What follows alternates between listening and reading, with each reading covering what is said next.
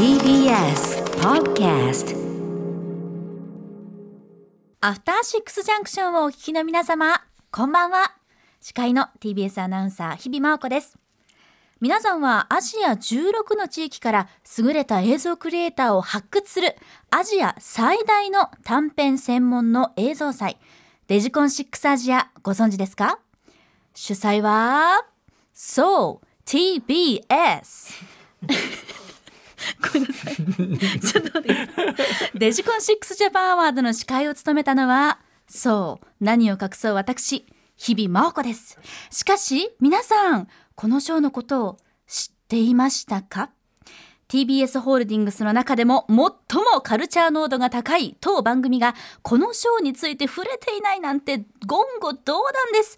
いつになったらアフターシックスジャンクションはデジコン6を紹介するのか？カルチャーキュレーションを歌っているアトロクなのになぜデジコンを紹介しないのか？私はこの由々しき問題について日々悩んでおりました。かっこ日々だけに。しかし今日この良き日についにこの特集をお送りすることができます。それでは万感の思いを込めて発表させていただきます。今夜の特集はこちら。アジア最大級。なのにあんまり知られていないというのがもったいない。アニメと実写の短編映像コンテスト。デジコン6をもっとみんなに知ってほしい特集。11月4日水曜日時刻は午後8時今2分に向かっているところです。TBS ラジオキーステーションにお送りしているアフターシックスジャンクション略してアトロク。パーソナリティは私ラップグループライムスターの歌丸です。そしてはい水曜パートナー TBS アナウンサーの日々真央子です。ここからは聞けば世界がちょっと変わるといいなな特集コーナービヨンドザカルチャーです。ということで、うん。今夜はデジコン6アジアについての特集となっております、あのもうね先週もお話ししてますけれども、私もあの内定者時代に、うん。あのこのまあ作品の翻訳であったりっていうのをお手伝いさ非せて常にねだいただいて。いて、から早い段階からかかあのあの入社される前から行っちゃえばね。もう本当にあのこのあのデジコン6の存在を知ってあ私 TBS に入れてよかったって思った要素の一つでも実はあったんです、ねえはい、うんうんうん。そしてあのそのご縁も続きましてあのアナウンサーとして入社してからも授賞式での司会をやらせていただくということで、いやまあいろいろいやいや携わらせていただいております。いや本当に私言ったつもりになってた、うんねえ。そうなんですよ、まあまあ、今夜はね、うん。がっつりそのデジコン6アジアについてはい。もう私こう企画企画を持ち込んだと言っても過言ではございませんので、ね、でもあの僕も全然ちょっとあの不勉強ながら全然あの存じ上げておらずにですね、ははい。い、ちょっとこの機会に改めてちょっとねあの勉強させていただこうと思っております。願いします。ということでスタジオにゲストもいらっしゃっております。長年デジコン6の審査員も務めていらっしゃいます。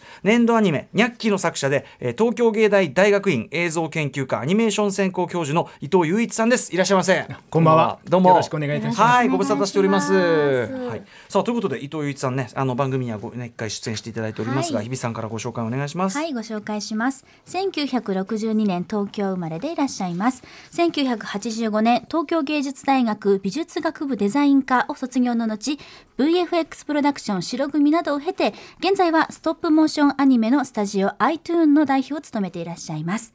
手掛けられた作品には宇多田ヒカルさんのトラベリング、桜ドロプス、平井堅さんの君は友達のミュージックビデオのアニメーション、またテレビ CM ミスタードーナツ、ポンデライオンシリーズなど大好きな作品ばかりです。そして何より NHK 教育テレビのニャッキ、1995年から始まって今もなお E テレで放送中です。はい、えー、伊藤雄一さんには昨年3月19日火曜日のストップモーションアニメ特集,、えー特集にもご出演いただきました。はい、はい、その時にあのいただいたニャッキのフィギュアは今でもあの私のリビングにもちょこんと嬉しいですねはい飾っております。はい、えー、で伊藤さん、えー長年デジコン6の審査員も務められてきたということですが、はい、うん。えー今回まあ22回目となるね、デジコンの6回目はい。がデジコン6という名前に変わった時かはい。ら参加しているのでもう15年ぐらいなんですね。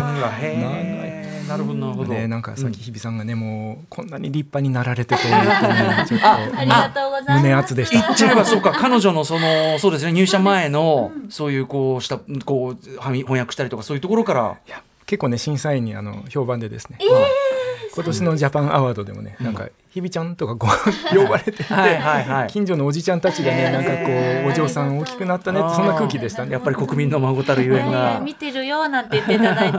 ねえ。はい嬉しいです。でもねプロのお仕事をしっかりしていただいてね、うんうん。すごい頼もしかったですいやお粗末なところもあって失礼いたしました本当に、ねえーで、えー、と関わってきて、まあ、伊藤さんもともとその学生さんにもそのいろいろ教えてこられてるわけですけど、そういう目線から見てこうデジコンっていうのはどうなんですかこう。いや本当にね貴重な映像コンペティションなんですよ。うんうん。で普通アニメだけとか、うん。CG だけとか、そういうのは多いんですが、うんうん。あのそういうのをミックスしたものを最初からやってるんですね。うんうん。一番最初はですねあの本当に2000年前後の、うんうん。えーコンピューターで映像を作る、うん。特撮を作る、うんうん。そういう熱いですね、うんうん。B 級 SF 魂も持った、へえー新世代の学生たちの作品が多かったんですね。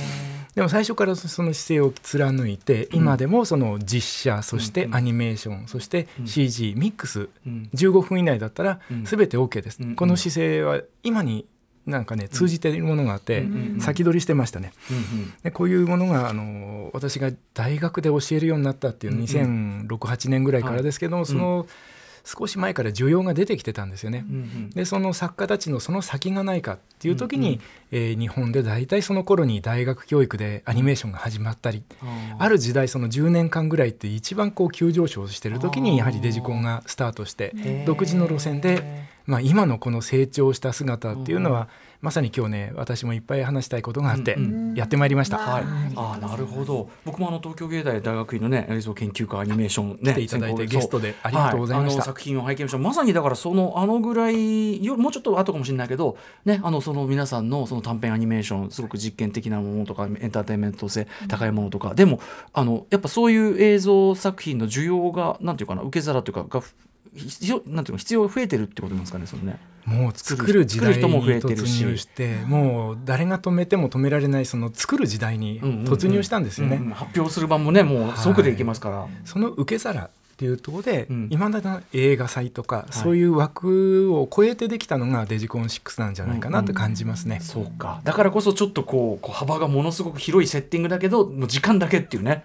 はい、縛りはね15分以内っていうね。ですやはりねその TBS さんがやっているあのテレビ局の持つメディアのなんだろうエンターテインメントっていう視点もうんうん。しっかり見据えるみたいな、うんうん。芸術かぶれに決して負けないというか、はいはいはい人間が何に感動するか、うんうん。そういうところをですねうん。揺るがない芯を持ってらっしゃる、うんうんうんうん。これは僕すごい素敵だなと思って接してきました。だし TBS でだってですよそのいろんな番組のね例えばオープニングアニメをなんか作るとか、そういうのってすごくめちゃめちゃ使い勝手としてねだからひょっとしたらお互いでもありますからねきっとねね。今までね受賞作家も何度かそういうね、素敵な機会をいただいたりしてるわけですよ。うんうんうんうんね、だからまあ我々自身もその才能のその最初の原石の部分というのが、まあ、しかも非常に見やすい状態で見られるというのがねポイントかもしれませんね、まあ、ちょっと後ほどまたいろいろ伺っていきたいと思います。はい、さらに今夜はですね、この後、えー漫画映像犬には手を出すなの作者、大原澄人さんも電話で登場してくださいね、こます。れすごいこれはどうしたことでしょう？はい、実は大原さんはですね、今年初めてジャパンユース部門の審査員、まあ、審査委員長を務められたということで、あのデジコン審査員ルーキーとして今回感想も伺いたいと思います。映像系に手を出すのは作品自体がね若者たちが情熱を燃やしてまさにさっき言った B 級 SF オタク魂を燃やして作るというね,、まさにまさにですもんね、だから多分その大原さんならではの視点というのがね確実にありますもんね。大原さん最適任かもしれない。ありますから。いきなり審査委員長も納得のね人選かも、はい。はい、大原さんにお話を伺うと。これでお電話でお話を伺うんですね、はい、そしてですねさらに第22回大会のジャパンゴールドの受賞作「ザ・バルーンキャッチャー」の作者金子伊作さんも電話でコメントを伺いたいと思います。はい、はいこれもすごい作私も拝見しましたけどすごかったですこれね。はい、えー、じゃあどういう感じなのかねちょっと、えー、一から勉強していくということでお知らせの後デジコン6について詳しく伺っていきます。Junction. 時刻は8時10分です、えー、TBS ラジオアフターシックスジャンクションパーソナリティ私ラッパーのライムスター歌丸と。水曜パートナー TBS アナウンサーの日々真央子です。この時間は特集コーナービヨンドザカルチャー今夜はアジア最大級アニメと実写の短編映像コンテストデジコン6アジアをもっとみんなに知ってほしい特集をお送りしています、ゲストは年度アニメニャッキの作者伊藤雄一さんです。引き続きよろしくお願いします。お願いいたします。さあということで早速本題へ参りましょう、はい。アジア最大級の短編映像アワードデジコン6アジアって一体どんな賞なの？はい。ということで恥ずかしながら私もこの賞について全然知らなかったわけなので、えー、学生時代からこの賞のお手伝いをしてきたというはい。日比さんに、えーぜひちょっと概要の説明をお願いします。はい、えーデジコン6アジアというのは優れた映像クリエイターの発掘を目的に TBS ホールディングスが主主催しています。アジア最大の映像フェスティバルです。2000年に始まった当初はザ・デジコンという名前で日本国内に絞っていたわけですね。えー扱う作品は15分以内の短編映像まあルールこれだけになっています、あとはアニメ特撮 CG 映像実写などそのやり方手法というのは問われません。映像フォーマットも問わない、はい。何で撮ったものでもいい。そうですね、はい。うん。ですから本当最近はスマートフォンで撮ったものだったり、本当いろんなものがありますよね。いい意味で今年はねあの VR 作品も出ましたよああそうですよね。そっかそれもありなんですね。だからどんどんその型自体がね、はい。自由になり始めています、なるほどなるほど。だから今。年は初めて審査員の皆さんが、あうん。集まった時にこう VR をつけて,、こうやってぐるぐるをはいね見ながらっていう映像もちょっとねね 授賞式でも見ていただきました。間違いなくその分野もねこれから増えてくるでしょうね、でもその、はいなんか間口の広さ自由さ幅このあたりですかね風通しの良さ、このあたり一つ特徴なんですかね。幅の広さというのがまた強みだと思います、うん。そして2006年の第8回からアジア各国との連携を始めていて2014年の第16回デジコン6アジアとなってからはアジアに軸足を置いたアワードへと正式に転換していくことになります。でそのアジアなんですけれども、現在はカンボジア中国香港インドインドネシア中国日本ラオスマレーシアモンゴル韓国シンガポールスリランカ台湾タイウズベキスタンベトナムと、うん。アジア16の地域と連携しててこれからまだまだこの規模が増えるかもしれないということなので、はい。もっともっと大きくなっていくことと思います。うんうんでそれぞれの地区大会が行われてその上位作品の中からグランプリを競います、そして授賞式では毎年ここが楽しいんです。参加者たちの交流セミナーであったり、参加者同士の感想会なども開かれるので本当に各国によって、うんうん。まあ、アニメーション映像を作ることへの、まあ、意識だったり作り方だったりっていうのがまた全然違う。それの交流するというのもまた楽しいと。いう機会になっているんですね、はい。そして審査員は今スタジオにいらっしゃる伊藤さんをはじめまして女優で映画監督の杉野えーキキさん。CG に詳しいポリゴンピクチャーズの塩田修造さん。そしてえー映画監督の犬尾一心さんや本広克之さん。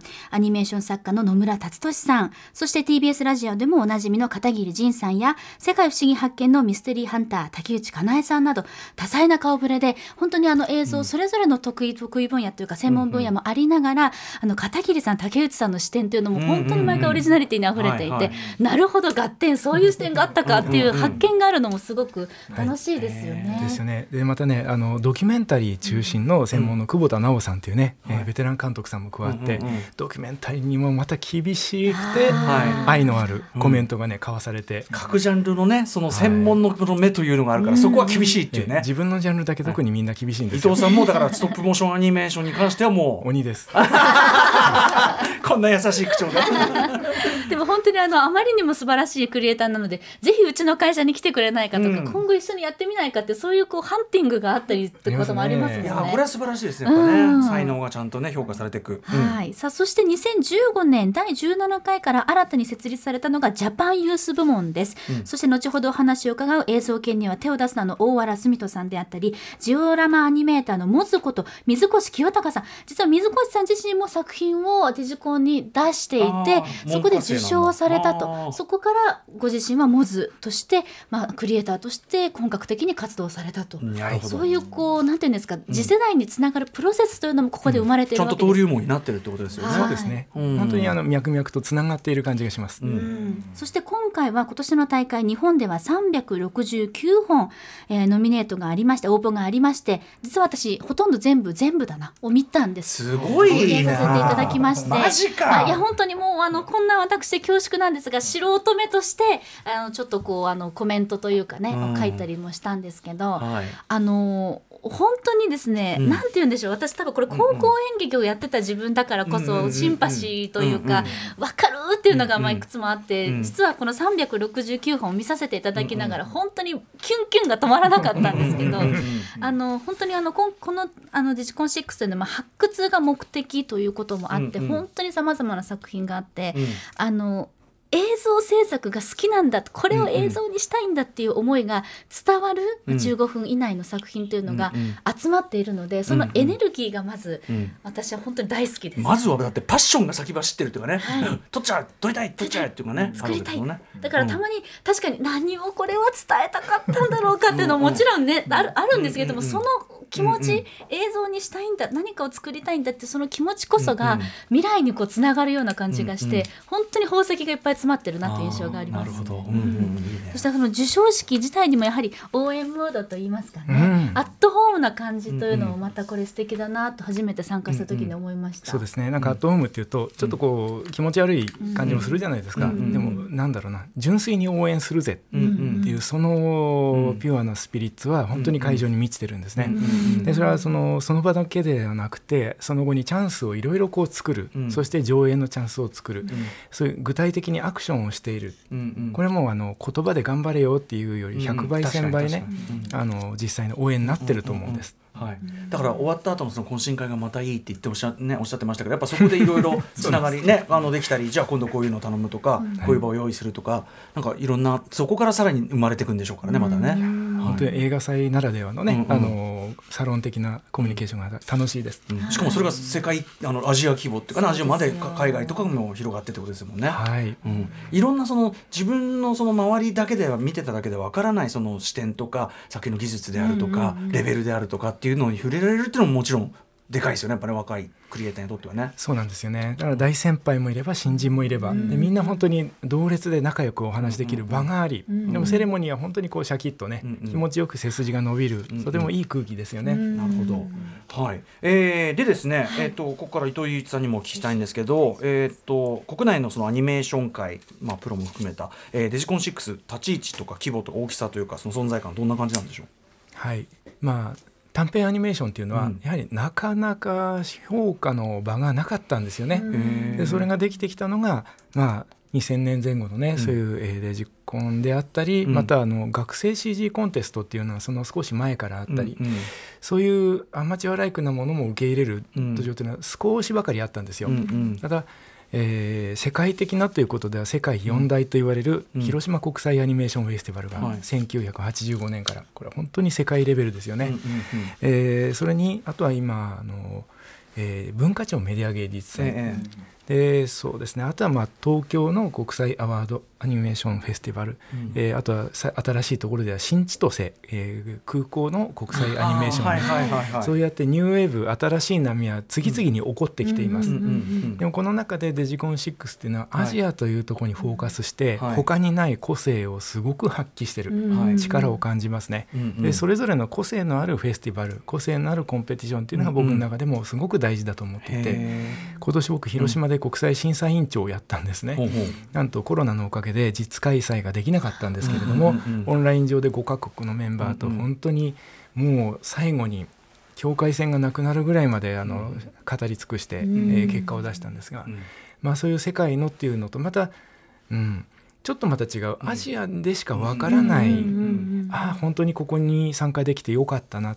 それはそのアジアのね、えーコンペティションの中では感じられる。し、うんうん。そのためにジャパンゴールドとかねはい。アジアに通用するかみたいなですねそういう目でも見られる。なんかこうつながっていてさらに先をねこう楽しみでできる。うん。これはあのデジコン6の本当に個性だと思っています。へー。あのこれ、えー、とデジコン6アジアは実はアジア諸国の方が、うん、あの日本でよりもひょっとしたら知られてるかもぐらいにあの各地、ね。各国ではっていう。あの確実に感じましたね、うん。まあ、これあの昨年初めてうん。そのアジアグローバルのアワードを、えー香港日本以外でやったんですね、うんうん私も、まあ、あの国際審査員として参加した時にうん。もう今までの東京とはまた比較できないぐらい本当にアジアを全身で感じる、うんうん。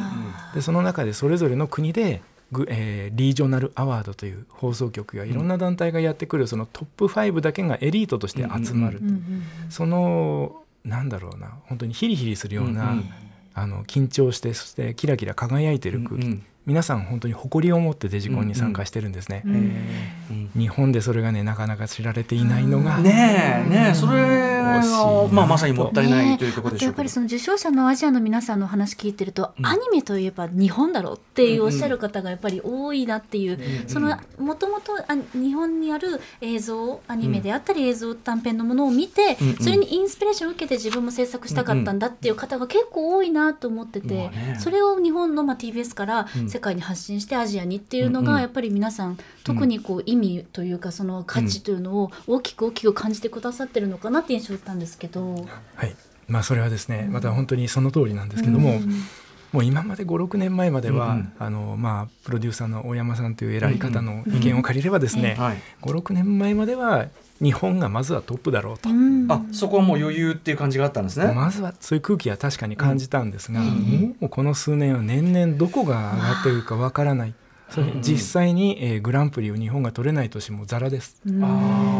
でね、あのーそうですね。衝撃だ的だったのはやっぱりインドの短編作品が日本の作品を抑えてグランプリを取った時は全くその、あのーインドらしくないうんこの本当にシリアスな短編ドラマをうんアニメーションにした青年の作品が初めての作品がグランプリを取ったんですね。うんで日本でもその時すごく力のあるパペット「えーセブン・マイ・リトル・ゴート」というですねパペットアニメーションがすごく競ったんですけれどもそういう競り合う空気。うん。これの空気自体が素晴らしいし、うんまあ、前前前回でも、えーウズベキスタンの実写の作品がですね、うん本当に市場あふれる作品が、うんえーアジアシルバはいー取ったり、えー去年は香港の作品がなんとグランプリを取り、これは私もあの悔しいけれどもうん。そのコンセプトを練り上げる、うんつまり死後の世界とうん。生前の世界の中間の世界をさまよう魂のお話なんですが、うんこの練り上げたね構成力っていうのはかなわんと次は見てろよという、ね、おー。思わせるものがありました。そのまあプロ作品というか商業作品ですけど昨日はロシア語聖戦記っていう中国のアニメのあのああまりのそのレベルの高さにあの井上俊之さんね神アニメーターも驚いたみたいな特集をやったんですけど、だから全体にここのところまあもちろんそのあの日本のアニメなりそのいろんなものを吸収する土壌あったと思うけどここに来てそれがこう才能が突出してアジア各国から出やすくなってきてるんですかねなんかね。本当にこの数年だと思います。これなんでこの数年なんですかね？これがね分かるようだったら 僕別のねあの仕事できると思うんですが、うん。確かにあのロシア語とかはもう別格ですね。うんあのその世代的なものは世界的にもっとあると思います、うんうんただしやっぱりアジアの勢い素晴らしいです、ね。これからやはり香港もしかりですし、あのカンボジアだったり、そういう国マレーシアだったり頑張れよって言ってたところから突出した才能がどんどん出てくる、ね、でもいいよね。それで切磋琢磨というかね。ね本当に。あのうちうちもねあのもちろんアニメーションの王国なんだから頑張るとか。あとアニメだけじゃなくてもちろん実写も、はい。えー受け付けてて実写の比率も増えてるっていう話ですね。そうなんですよ。大山さんによれば、うん。アニメーションのための賞という印象がまあ強かったけれども去年初めて実写作品の応募がアニメを上回ったということなんですね。でただし今年はまたアニメが盛り返したと、まあ、コロナの影響もあるんじゃないなるほどね。かということなんですが、去年実写が増えた理由としてはカメ止め効果？カメラを止めるな。YouTube だったり、まあ、若年層にこう動画制作がまあ浸透したというところも考えられるんじゃ手ないかという軽に撮。るは当たり前で、そこからもう編集してある種の作品にするみたいなところまでもう身近にね。めっちゃ身近だからっていうことですかねやっぱね。はい。うん。やっぱりね裾野が広がるってことは頂点が高くなるんですよ。やっぱりその裾野が広がるのがいかに大事かっていうのはあうんうん。のまあストップモーションでねはい。前回お話しした時もすごく実感したんですけどもうんうんまあ今回もですねそのストップモーションに限らずん。実写に限らずん。その全てのジャンルがこうんううん。拮抗して競り合ううんうん。このバトルとロワイヤルな感じはですねうんうんうんうんやはり他では味わえないですね。確かに。だってそうですよね。だからそのさっきその各国のねその競り合いもあるけど、じその各ジャンルというのかな。そのね同じ日本でも実写のとあれでアニメのあそんなすごいやつがいるっていうのと実写の短編のあれが競り合うわけだもんね、そんなんなかなかないですもんね。本当ね比べようがないんですよ。うんうんでもそこであの、まあ、ふと振り返ると海外の,、うん。あの短編映画祭っていうのは意外に実写から始まっええ。てアニメが増えてきて、うんうん。今近い状態がああちこちであるんですね。えー。混成状態っていうのは海外では結構あったりすると。割とありますね、それは実写の短編映像祭からなんですが、うんうんデジコンはこれ日本ならではのスタートをして、今とてもいい状態にありますよね。じゃあもうまあ面白くめちゃめちゃ面白くなってるってことですね。いやこれはね。ーすごいですね。もう今年のね、アジアのグローバルも楽しみだし。楽しみですね、はいえーでですね、うん。はい、えーそんな感じですかね。じゃあここらでですね、はい。えーあれですかねちょっと電話のコーナーに行ってみましょうかね。そうですね、はい。では次のパートに行ってみましょう。小学生だってエントリーできる未来の映像監督がここに集結。デジコン6ジャパンユース部門これがまたすごいんですよ、うん、本当にあのユース部門ユースって言っていいんだろうかっていうぐらいにプロフェッショナルな作品も揃ってると言ってもいいと思うんですが、ユース。これね、要するに年齢の上限制はい、限がある、18歳以下なら誰でもえー応募が可能といった部門です。2015年から新設されたものなんですがえ実際今年のジャパンユースでもアイディア賞やインパクト賞で小学生の応募者が受賞ということになりました、あちなみに根本の話ですけど、はい。そのえっとユース部門じゃなくて普通の部門は年齢制限とかそういうのはないんです実はないんですね。ない、でも応募者としては割と若者目っていうイメージもありますけど。まあ、大体学生さんっていうねイメージは多かったですね、うんうんうんでもまあ実はベテランが渾身の方一作を送ってきても別にいいっていう、実は全然いいんですよ。いいってことなんですよね。でもねあの70代の初めての作りましたっていう、そういう作家さんも出してきてました、あー先ほどの裾野っていう時にねやっぱととかく若い世代のねそのデジタルネイティブみたいなことを思い浮かべがちだけど逆に言えばその年配の人もはい。いくらでも参戦、ね、できるっていう時代でもありますもんね。デビューできますはい。えーといったあたりで、まあ、ユース、はい。さらにそこからのユースね。そうです。18歳以下と。はい、ということで、えー今夜はこのデジコン6ジャパン、えーユース部門の審査を今年初めて務められたこの方と電話がつながっています漫画「映像犬には手を出すな」の作者大原澄人さんですもしもしはい、こんばんは。はい、こんばんは。はい、大原さん、はじめまして、よろしくお願いします。はい、はい。さあ、それでは日比さんから大原さんのご紹介お願いします。はい、ご紹介します。小原さんは1993年の神奈川県生まれです。高校では映画部に所属。東洋美術学校絵画科卒業後、独学でアニメーションの制作も行っていらっしゃいました。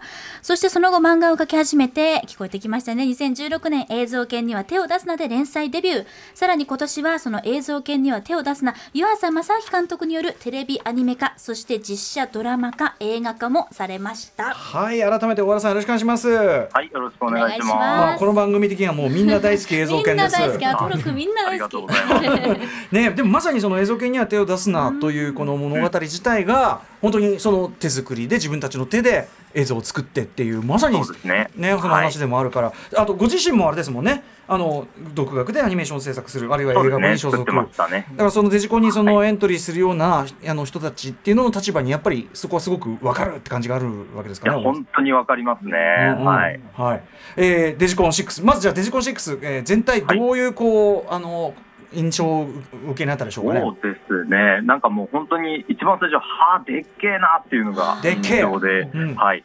なんかこう、まあ、ちょうど僕がそのありがたいことに忙しい時期でもあったので、ほとんどそのデジコン6の予備知識入れることもできずに挑んだんですね。でうん。うん、オンライン通話の審査っていうの、まあ、作品の審査ですね、それを一度挟んでからの、うん。まあ、もう次は本番っていう形だったので、うん。うんうんもう段取りも何も知らず、う んで当日あの、まあ、恵比寿で行われたそのデジコン6の現場に行ったらですね、うん。まあ、はい。ホールは大きいし、はい。でその TBS キャラクターのあのブーナーとブーブーもいるし、でアナウンサーさんたちもね、まあ、ひさん、あ宇賀神さんもいらっしゃって、はいでそこで初めて、あれ、今日どういう規模なんだっていう感じになったんですよね。はい、はあ、ピンとそんな感じでしたね。ピンとこないところからのいきなりこう、はい晴れ舞台にドーンみたいな、そうですね。あはい。の作品群に関してはいかがでしたか？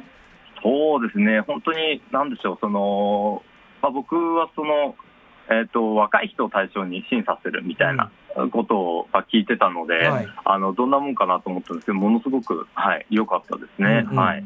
なんかこうなんていうんですかね、ご自身のその映像とか作られてた体験と重なる部分って例えばどういうところにあるなと思いました？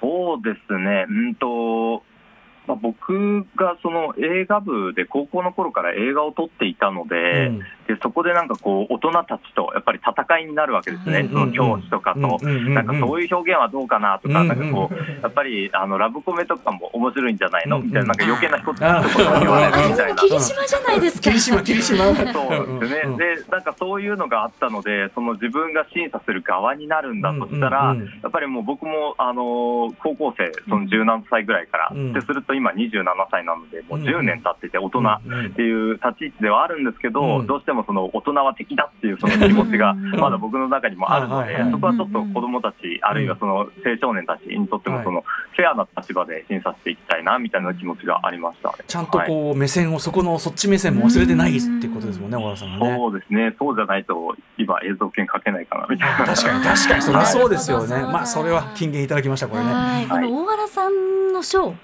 世界で一番つまらない動画選ばれたそのい思いは何だったんですか？これあの皆さんリスナーの方、はい。あの今ホームページ公式ホームページでもご覧いただけるので、え後で作品もぜひ、ねほとんどの合わせて。作品がね、はい。えー見れるという受賞作ね。ぜひ見見ていただきたいですけれども。そうですね、ああいう作品は本当になんなんでしょう、その自分たちがその子供だった頃、あるいはその高校生だった頃みたいなところに、どうしても僕は、あの気持ちを持っていきがちというか、それがいいところでもあり、悪いところでもあるかなと、今回の賞に関しては思ったりもしたんですけどあのそのえー、と青少年であるとうん。当事者の気持ちっていうものをうん。なんとか汲み取ろうという、なんか、うんうん。あのそこに僕は今回、主題を置いたんですね。でそれであのあの世界で一番つまらない動画みたいなそういうタイトルで、えっ、とまあ2人で花火を、ただ手持ち花火をちょっとやってるだけっていう、はいその手元が映ってるだけの映像だったんですけれども、それが本当にその知的で、うん。に感じてしまったんですね。うん。でタイトルもそのちょっとひねくれたところがあるじゃないですか、うんうんうん。世界で一番つまらない、本当にうん。そうですね、手元でこの手持ち花火をしてるだけの動画なんですけど、でもそこがやっぱりそのあの本人たちだけが楽しい、その一瞬を切り取ったっていう点では、うんうんうんうん。なんでしょう、スナップ写真のような、うんうん。その本当に良さがある、その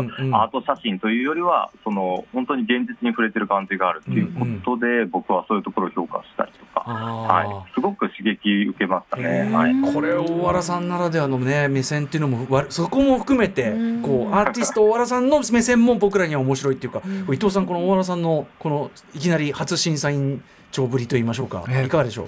いやあ大原さんあのご無沙汰してます伊藤です。あどうも、ええ。はい。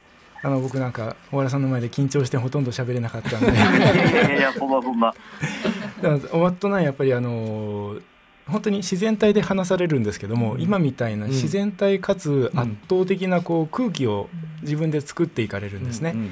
でそれでやはり見る来て聞いている人がその考えていることの言語化される部分うんにうん。すごく理解をしていくんですよ。でもそれは淡々と粛々と話される。このまさにねしゃべりっぷりですげえなと思って、うん今回はユースが、えーうんあのジャパンのね普通のアワードよりもだいぶこう、うん盛り上がったなっていう気がしましたね。本当にあの、うん。いい刺激をいただいて、うん。ありがとうございました。あこちらこそありがとうございます。ねえ。はい、でそのユース部門、えー、とジャパンゴールド受賞作「セミの声風の手触り」というね、えー、と崎村空夫さんという方が作った作品が、まあ、受賞さしたわけですけど、これに関してはいかがでしょうか？そうですね、これはクオリティが高かったですね。アニメ作品ですよね。もそうですね、アニメーション作品で、でもちろんその学生の作品とか、まあ、若い方の作品っていうのはクロ、クオリティのばらつきがあるっていうのは、うん。まあ、それはつきものだと思っていて、うんうん。でその分、その作者は何を表現したいのかっていう、そういうところにその作り手の怨念みたいなものがにじみ出てくると思うんですけれども、でそういうその自分の作品の思想を伝えてこようとするそのパワーが僕はすごいと思っていて、うん。でそういう中にあっても、うん。あの確かにクオリティが高いんですね。これアニメーションね、はい。僕学そうですね。いや僕スタジオ4度 C みたいな普通にええ。思っちゃいました。そうですね。うんこれ独学なんですよ。独学で、はい。へえ、う。ん。はい、そのスタジオ 4°C っていうのはすごくあのなんでしょう。そのアーティスティックですごく、うん。えー、と特徴的なアニメーションを作ったりするんですけど、ええ。そういうあの画面なんですよね、うんうんうん。彼の作品。うん「君の声風の手触り」っていう作品はですね。はい。じゃあその技術的にも高いしでもやっぱりその言いたいことの溢れるっていうか。そうですね、はい。うん。そのクオリティっていうのは重視しないよっていう気持ちが僕の中にはあったんですけど、本当にクオリティが高くて、うんうんでまあ、PC とかあとソフトウェア、すごく使いこなしているんですね、うんうんうん。その 3DCG も使われているし、2D アニメーションの中にそのロトスコープ的なものがあったりとか、あと,、えー、とエンドロールでその素材になった元の写真がちょっと実写が流れたりとかもしたり。うんうんうんうん。でそういうその写真から起こした背景であるとかそういうものも含めてそういったものをその少人数、あるいはその一人で作れるっていうことは本当に、あの確実にそういうその PC とかそういうものがその作家を後押ししてるな、うんこれはもう時代だなっていうふうに、まあ、さっきもちょいとそういうところ触れてましたけど、そういうところ本当にうん。ちょっと嬉しかったところでもありますね。はい。ああそうか。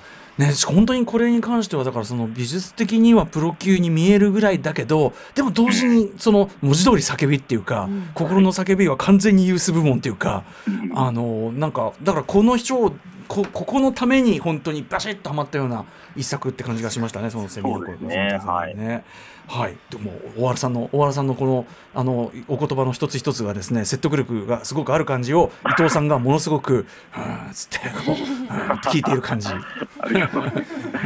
でも、えー聞けてよかった。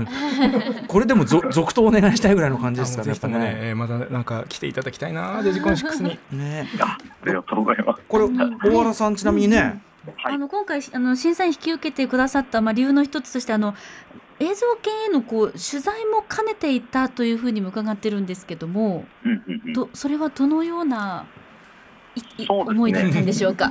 えっとまあ、ちょっとそのあの映像犬というその映像犬には手を出すなっていう作品は、そのあのアニメーションを作る人たちが、うん。あの主人公として、はい。まあ、活躍していく高校が舞台の漫画なんですけど、まあ、そこであのいろいろその自分たちが作りたいものだけを作っていくんだというような、うん。そういう勢いがあるキャラクターを描いていて、うん。でもそういう中でもそのコンテストに応募するとかいうことは今までそのストーリーの中ではちょっと避けていたんですけれども、やっぱりそういう展開もなんか面白いものがあるのかなと思って、うんうん。その取材も含めて、はい、ちょっともし審査委員という立場で、うんえー参加できるんだったら嬉しいなということで、はい、で大いに参考になりました、大いに大いに。大いに、はい。ね、だってある意味彼らがあの彼女たちが初めてその自分たちの作ったものが、その社会とこうね触れる。それこそさっきのちょっと大人たちの基準とちょっと本当に直で触れるっていう顧問のか、先生をギャフンと言わせる。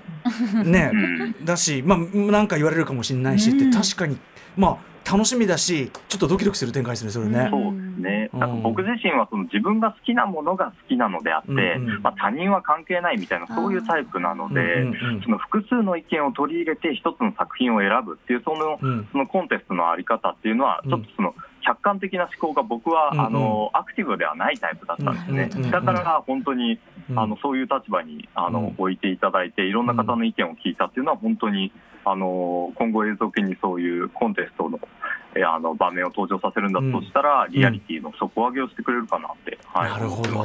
しかしこれ、はあの作中に描かれるかもしれないそのデジコン6をモデルとしたと思われる コンテスト。これあのデジコン6側は戦々恐々といったところ。どうなるかしら。いや俺もちょっと今冷や汗すでにかいていやいやいやいや、どうします？そっくりな人出てきた。ますきっと嫌なじじいとして自分のジャンルに関しては鬼になるっていうね。もうね年度じじいですからねいやでもいいですね。いいですねなんて言われていいですね。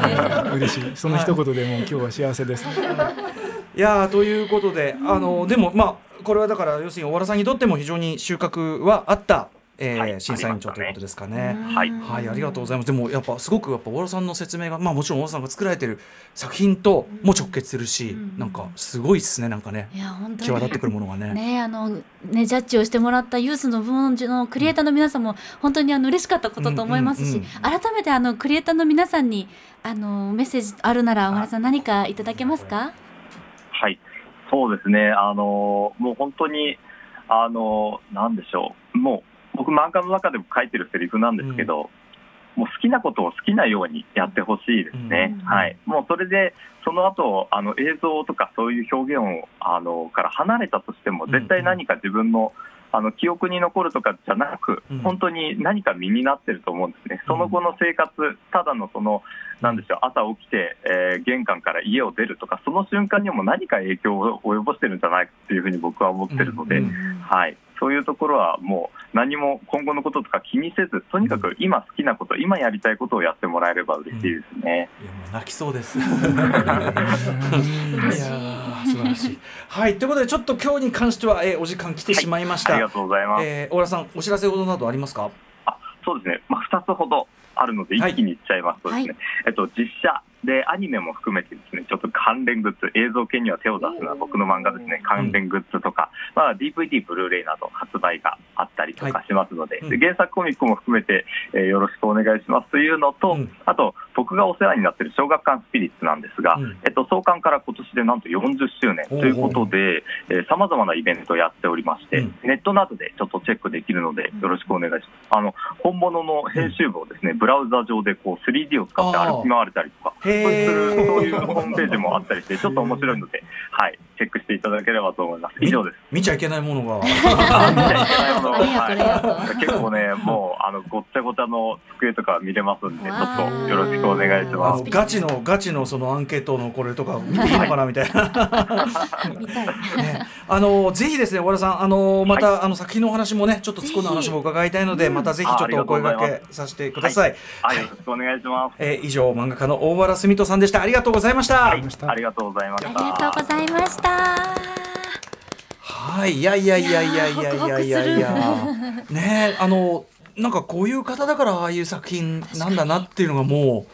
ビシビシわかるお言葉でしたしうんね。あとそれを通じてやっぱりそのデジコンひいてはそのユース部門の、そのなんていうかな見方というのかな、あの目線の置き方みたいなものもなんか教わった感じがあって。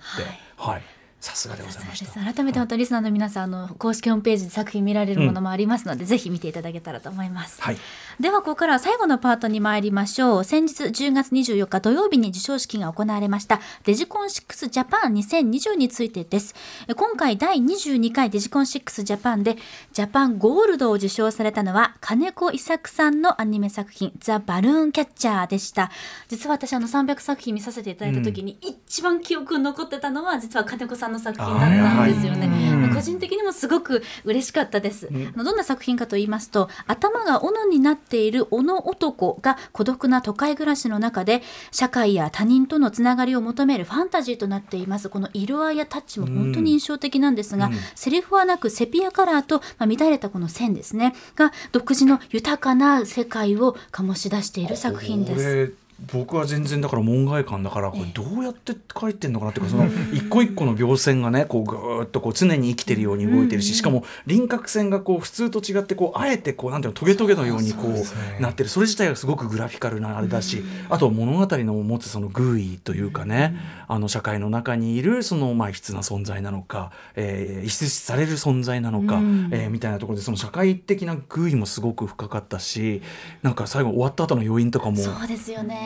なんともうん。みたいなね。うん、はい、あの確かに強烈に印象に残るさやっぱダントツだったと、はい。だからこれあの、えージャパンゴールド受賞って聞いてやっぱ日比さん的にはやっぱりかと。やったって実は個人的にやったってガッツポーズしちゃったんですけどうんうんで実はなぜかというと、うん。去年金子さん作品を出していたんです、はい。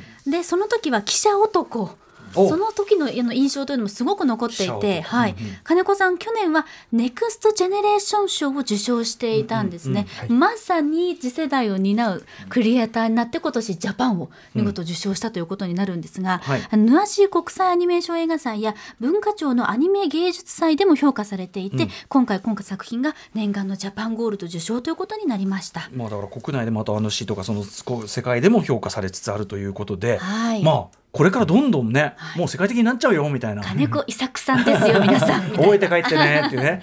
はい、ということで、はいえーこのジャパンゴールド受賞作「ザ・バルーンキャッチャー」について伊藤さんどのように評価されたでしょうか？はいまあこれはあの映像がねその誰でも作れるっていう時代になったっていう、うんその中でもう自分が作家として作り続けるっていう決意をすごく全身でこう話してくれたんですね。はい。で彼のあの彼にしか作れない物語の世界、物語の旋律、物語の画面、その彼だけのっていうワールド、まあ、僕はあのここではワールドっていう言い方をするんですが、うん。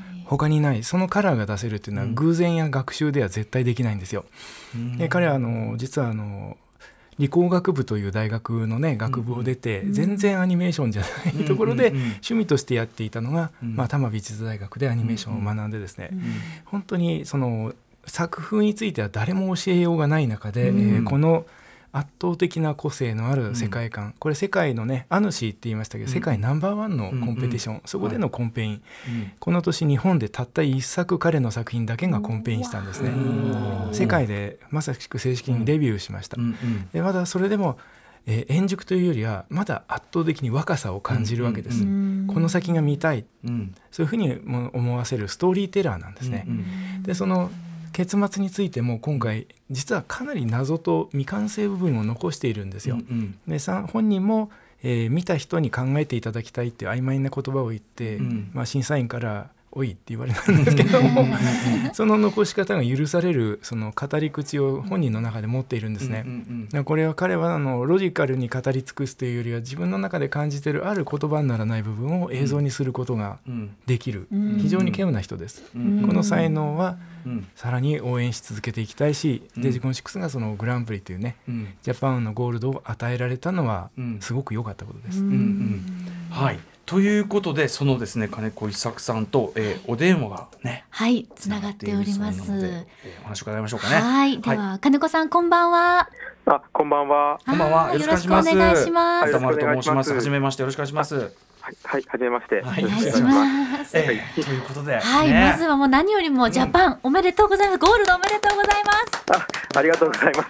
あの授すごく嬉し賞式で、いですね、発表された時には本当に驚かれてるような印象も受けましたけど、あの、受賞となった時はいかがでしたか？どんなお気持ちでしたか？えーっとですね、やっぱりそのすごく驚いたというのが一番大きくて、うんまあそれと同時にあのものすごくその嬉しいなというあの気持ちもありました。でやっぱりそのあのものすごくそのアジアでも大きなあのコンペティションで賞をいただけて、うんあのもうちょっといろんな気持ちがこう入り乱れ入り乱れているような、えそんな感じでした。うんうんうんはいそし。てちょっとこうあの授賞式から日が経ちましたけれども、うん実感は湧いてきましたか？徐々に湧いてきました。はい。そのメッセージ性というところぜひ伺いたいんですけども、まあ、今回はい。本当に私も歌丸さんも余韻が色濃く残ったというのが今作品のま非常に強い印象なんですけども。ものすごいこうあ意外なうん思ってたのと違う終わり方したというか、ですごくこうこのグーイはみたいなことをめちゃめちゃ終わった後も考えさせられるというか、うんうんうん。はい。ね、そこが印象的でしたよね。ねえうん。何か思いはあったんですか？そうですね、うんうん。なんかそのあの先ほどもその伊藤先生がおっしゃったんですが、なんかこう、なんだろう、見た人がこう、なんかその、あのおの人間に何かうん。その自分を投影するというか、うん。そのうん。なんだろう、えーうん。その見た人にそのか感じる部分を残したかったというか、うん。完全に説明をしちゃうと、多分本当に説明をしただけの作品になってしまいそうな気がしたんですよ、その作りながら。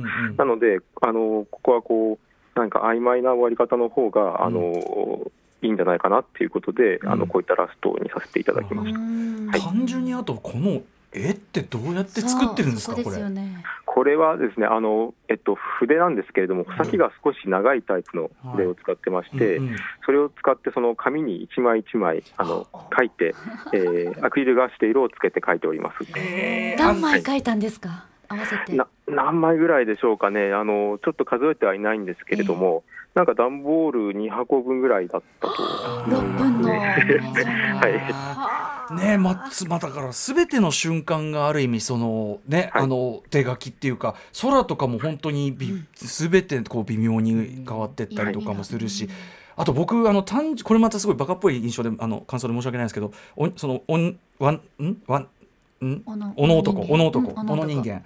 があの、はい。屋根をこう登っていったりとか、アクションのアイデアが単純にすごはい。い面白くて、あありがとうございます。うん。あの結構最初にその小野人間を主人公にしたときええ。に、なんかこう変わった？うんあの動き、この人間らしいこう、演技をさせられないかなっていうことで、あの思いついたのがその壁を登るシーンと、ねあとあの糸を伝うシーンだったので。スパイダーマンを超えましたよねこの登り方は。でももう一個聞いていいですか、うん。斧とバルーンこの組み合わせはどんどうやって思いついたんですか？そうですね、まず、斧で作りたいっていうあの気持ちがあって、うん。うんでもそのやっぱりあの斧人間だけではちょっとストーリーにならない、ええ。あのやっぱりその斧人間がこう、ね、他の人とかか他のキャラクターと関わって、えっと、どういう振る舞いをするかって話にちょっとしたいなということで、うんうんなんかこの斧とはまあ逆の印象があるこう軽くて柔らかくてこう、まあ、触ったら割れてしまうような風船を、あの一緒に出したらあのすごく面白くなるんじゃないかなと思って、うんうん。あのちょっとこういう組み合わせにしてみました。それがすごくまあそれこそ現実の社会っていうのを、うんうん。まあ、重ねて見ることも可能だし、うんうん。うんはい。なんか素晴らしいアイデアというか作品だったと思います本当にね。はい。いやー短い時間なんですがお時間が来てしまいました。金子さん次はアジアですねアジア。あそうですね、はい。うん。より大きな舞台で、はい、ね最終的にちょっとこれどこまで行くのかというのも含めてあとその金子伊作さん作家としてまあこれから長,、ね、長年というかずっと活躍されていくと思いますんで、ええあの今後ともちょっとあの注目させて勝手ながら注目させていただきたい。と応応援援させていただきたいと思います。頑張ってください。あありがとうございます、頑張ります。はい。はい。金子さん、金子伊作さんでした。本当にありがとうございましがとうございました。たありがとうございました。はーい。はい。ねえ。えーおおいくつぐらいなんですか金子伊作さん。あおいくつなんでまだ全めちゃくちゃ若いですよね。まだまだ25歳前後ですね。そんぐらいの感じなんです。うんまあ確実にこれからもね世界的に活躍されていくであろうと。金子伊作さんです、はい、はい金子伊作金選挙じゃないんだから。はい、ということでだんだんちょっと時間近づいてきたので、ちょっとまとめに行きたいんですが、伊藤さん、えっ、と、デジコン6アジアについてですね、ええー最終最後にちょっとこうまとめ的に思うところなどを。はい、そうですね。あの私自身があの本当に何よりも楽しみにしているコンペティションの一つ。この映像祭をですねやっぱりもっと知っていただきたい。この感じた自分たちの感動っていうものを本当に皆さんに知っていただきたいので、やはりあのこの11月28日のアワードをですね、うん。え今回はオンライン的な開催になりますけども、うん。ぜひ見てほしいですね、うん。うん。本当に知ってほしい。その上で出品してほしい、うん。参加してほしい。まさにねこれを分かち合いたい気がしますね。うん。本当にあのやっぱりこういうフェスティバルはあの人間が作るもんですから、うん。フェスティバルディレクターはじめ本当皆さんの、ね、プロの力が集結してます。うん。ただ楽しいとか情熱だけではない本当に皆さんプロの仕事をなさっていてうん。あのまさに僕も誇りに思っています。うん。ぜひともあの、うん。今回のアワードを見てほしいです。うんうんあのそれこそアジアのねそのレベルの高さっていうのをちょっとね目の当たりにぜひしたいものだと思うし。そうですね。でそれによってその、うん。どんな意外を感じるかっていう毎年見ることで感じる感動驚き、うんえー悔しさそういったものも含めてね、まさにうん。共有したいですね。うんうん、そんな中でこのね、えー、伊作さんのね「ザ・バルーンキャッチャー」どこまでいくかというのも楽しみですし、はい。うん、改めて今年の11月28日授賞式です。デジコン6アジア日本代表として金子さんの作品が出品されるということになりますから本当にあのこんなにワクワクして応援したくなる映像祭って私ないと思います、うんうん。一番ワクワクする。そして映像が楽しいとその喜びを分かち合えるのがデジコン6なんじゃないかなと思いますので、ぜひ11月末今月末ですね、はい。注目していただけたらと思います。はい注視したいと思います。はい。うん。そして改めてデジコン6ジャパンの受賞作品はデジコン6のホームページ、公式ホームページでほぼすべてご覧になれます。あの、歴代の作品もほぼすべて見ることができますので、うんぜひ体験、体感していただきたいと思います。まあ、あの長いものでも15分以内ですし、まあ、全然3分とかそう。5分以内とかそういうのもいっぱいあるんでね、うん。非常に見やすいですからね。ね、伊藤先生はなんか自分が好きな作品、あのクリエイターの方を見つけていただくというのもいいかもしれませんね。ーいいですね、楽しみ方はねいくらでもあります。はい。はい。えーデジコン6で検索すると出てきますからね。ぜひお願いします,、お願いします。えー伊藤祐一さんお知らせことなどあるでしょうか、いや、えーもうすべて言い切りました。デジコン6とにかくね注目してくださいですね、はい。本当にいいフェスティバルです。うん。はい、ということで、えーまたぜひこの番組あのまたあのお声掛けさせてください。引き続きよろしくお願いしします。以上アニメと実写の短編映画映像コンテストデジコン6アジアをもっとみんなに知ってほしい特集でした。伊藤祐一さんありがとうございました。ありがとうございました。ありがとう。ございました。station. After six, junction.